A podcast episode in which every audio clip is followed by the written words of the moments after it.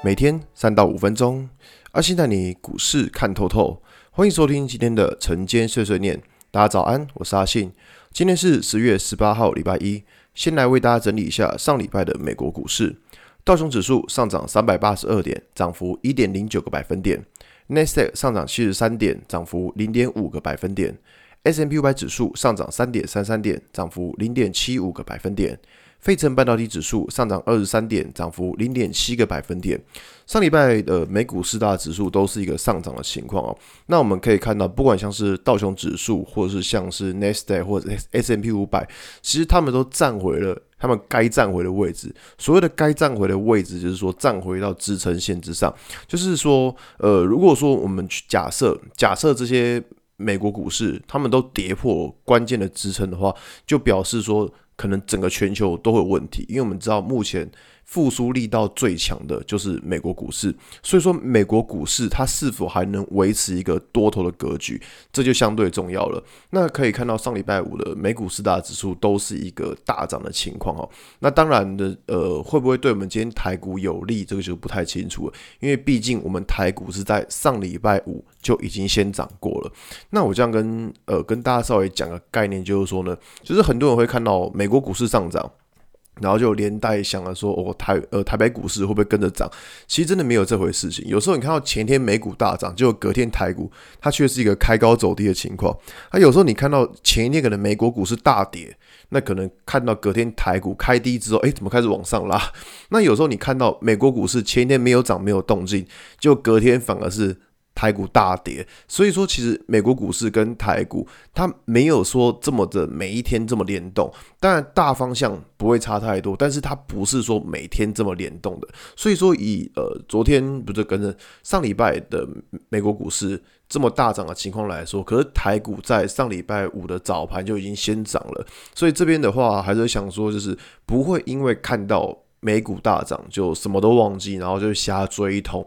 因为你们看哦，还记不记得大家在上礼拜五的广播有跟大家提到，我说呃，在上礼拜五广播的时候跟大家讲说，就是会觉得礼拜五当天开高走高的几率比较高，就是走比较不容易会开高走低啦。那原因在于说，其实呃，在礼拜上礼拜四跟礼拜三的时候都是一个开高走低的情况，所以大家会害怕说会不会礼拜五又是开高走低，那就是这种印象。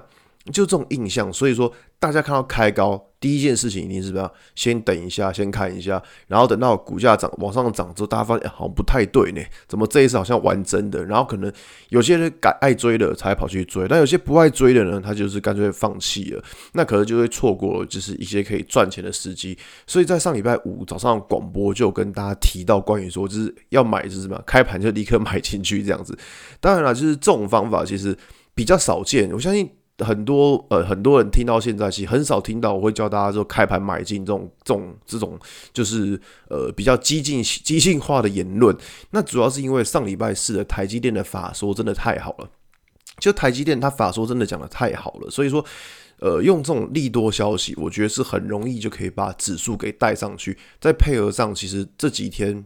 呃，过过去这几天，其实整个全球股市、台北股市都已经跌到一个稀里哗啦的情况，所以筹码其实已经是相对的轻了。那也就是说，为什么上礼拜五会有这一种言论？那也只有针对上礼拜五，今天就没有了，好不好？那么回到台呃，回到股市，台北股市来看的话，其实。呃，我觉得以现在的情况而言，当然上礼拜五这样反弹一定是个好事情，而且不管是上礼拜五这样子价涨量增，还把之前的缺口都锁住了，所以说以这边的操作而言，我会觉得说礼拜五的低点一六四二六这个位置非常重要，就这个位置如果跌破，那你就要小心说这一波，诶，可能就是什么？可能就是一个假突破，骗你上车，骗你骗你当韭菜这样子的感觉。那如果说假设礼拜五上礼拜五的这一个低点一六四二六如果没有破的话，那对于现在整体指数来说，就还是会认为它是一个反弹的格局。那至于什么时候它会变成就是能够往上走比较大波段的，还是要回到周线，周线去看一下能不能站上周线的 MA 五，我觉得这是比较重要。因为过去几个礼拜，过去四个礼拜可以发现指数它站不上。周线的 MA 五都是非常的震荡，就是一直在上下震、上下洗这样子。那如果说要有一个比较呃大的一种波段性的走势的话，周线的 MA 五先站上再说吧。如果周线 MA 五都还没有站上，那你真的是对于现在的行情真的只能看反弹而已。那反弹上去，它遇到上方的均线，它可能又会开始震荡。所以说这边的操作。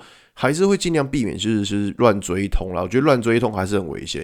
就这种时候，有时候等到股价诶稍微整理一下，压回一下，我觉得可能会是一个比较好的进场时机点，好吧？那今天节目就到这边。如果你喜欢今天内容，记得按下追踪关注我。如果想知道更多更详尽的分析，在我的专案《给通勤族的标股报告书》里面有更多股市洞察分享给大家哦。